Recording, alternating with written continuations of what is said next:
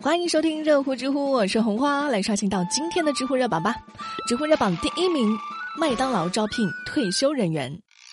现在呢，退休人员想要找工作，有专门的人才信息服务平台啦。八月二十四号，中国老年人才网正式上线，上面呢总共是挂了八十一个岗位，岗位目前都是在北京，包括什么养老机构的院长啊、养老销售啊、医疗社工、护士、养老客服等等等等，工资水平呢集中在三千到三万不等。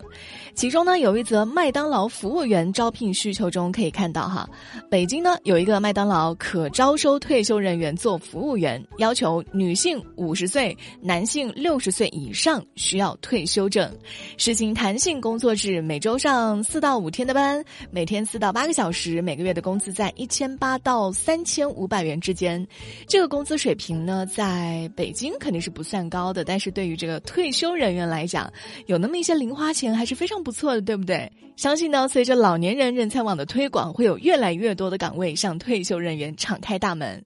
我觉得这是一件特别好的事情。根据到官方数据显示，截止到二零二一年，中国六十岁及以上人口有超过二点六七亿，占总人口的百分之十八点九。其中呢，六十岁到六十九岁的低龄老年人口占到了六十岁以上的老年人半数以上。他们中有相当一部分人依然是有工作意愿和工作的能力的，还想要发挥自己的价值，或者说啊，找一份工作来打发一下退休的空闲时间。有些岗位相对轻松简单，岗位的预算也有限，找不到什么合适的年轻人，正好就可以让更多的退休老人来完成一些简单的、轻松的工作，老人也很容易胜任嘛。当年的悉尼奥运会参会人员做的大巴司机就是以退休女性为主的，因为组委会认为这个人群呢最符合要求，比较稳重。希望我老了，这个网站还可以欣欣向荣哈，去看看有没有。老年主播岗位什么的，做做养生节目啊，卖卖泡脚桶，卖点什么健康零食，到时候记得来捧场啊！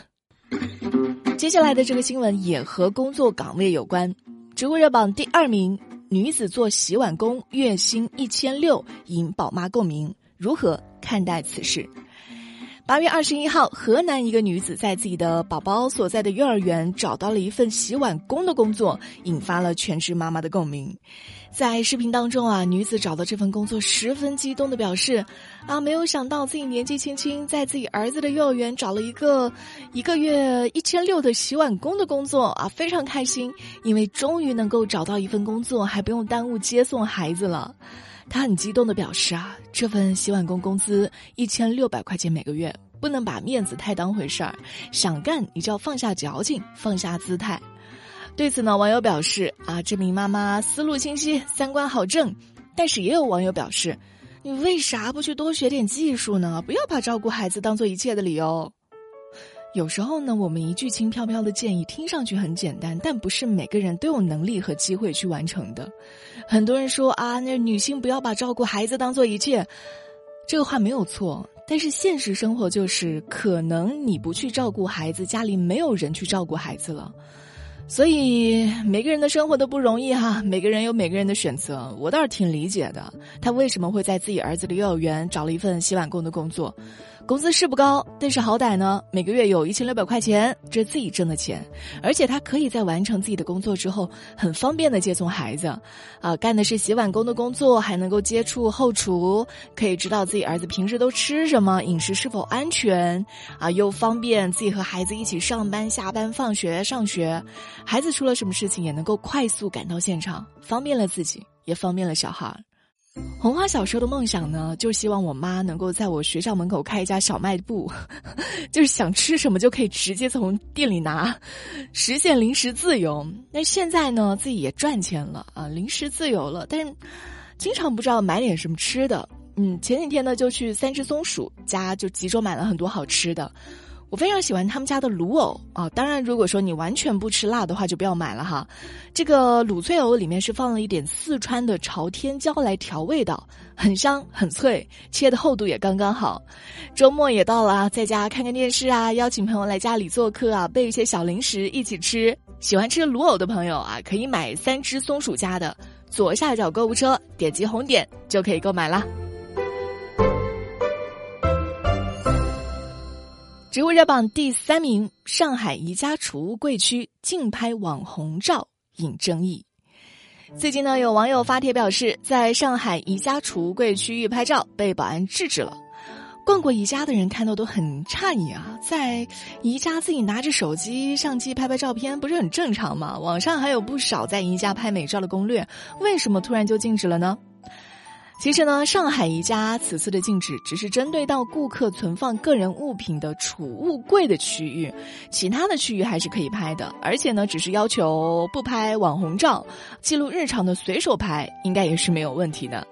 部分的顾客呢，长时间逗留在储物柜前啊，摆各种 pose，影响到了其他消费者购物。加上近期这疫情防控等等原因，对于这方面的管理就更加严格了。我。很好奇，就储物柜有什么好拍的呢？我家楼下蜂巢储物柜黄绿黄绿的那么好看，人没一个人去拍呢。我上网搜了一下，这宜家储物柜还真的是网红出片的热门新场所。标志性的蓝色与这欧美学校的储物柜有些类似，所以不少人呢来到这里想要拍一组欧美高中生风格的主题照片，一来二去就成了网红的取景地了。啊，你们也知道，这拍网红照不是拿个手机按一下那么简单的，你要各种摆姿势啊，挑滤镜，各种角度连拍，一百张里面挑个两张发。如果拍照的人一多，那这个小小的区域肯定就是会拥挤的。其实呢，在二零二二年的五月底，也出现过宜家不让顾客拍照的新闻，那是在青岛的一家，李先生在商场内拍照的时候就被保安驱赶啊。宜家总部的回复就是。顾客可以在宜家商场内拍照，方便把更多的家具灵感带回家。但是呢，要确保不影响其他顾客的正常购物。你说有顾客愿意去宜家拍照，然后朋友圈里一晒，其实也是在免费的给商家做广告了。但顾客的购物体验应该是宜家更加在乎的事情。所以我觉得啊，宜家最好是出一个什么营业准则啊，最好再细化一下，哪些地方适合拍照，哪些地方不要拍，如何去做到不影响其他的顾客拍照注意事项什么的，把这个规则啊说清楚、说明白，秩序井然了，大家才都能开心。你觉得呢？好啦，今天的热乎知乎就到这里，我是红花，我们下周再见，周末愉快哦。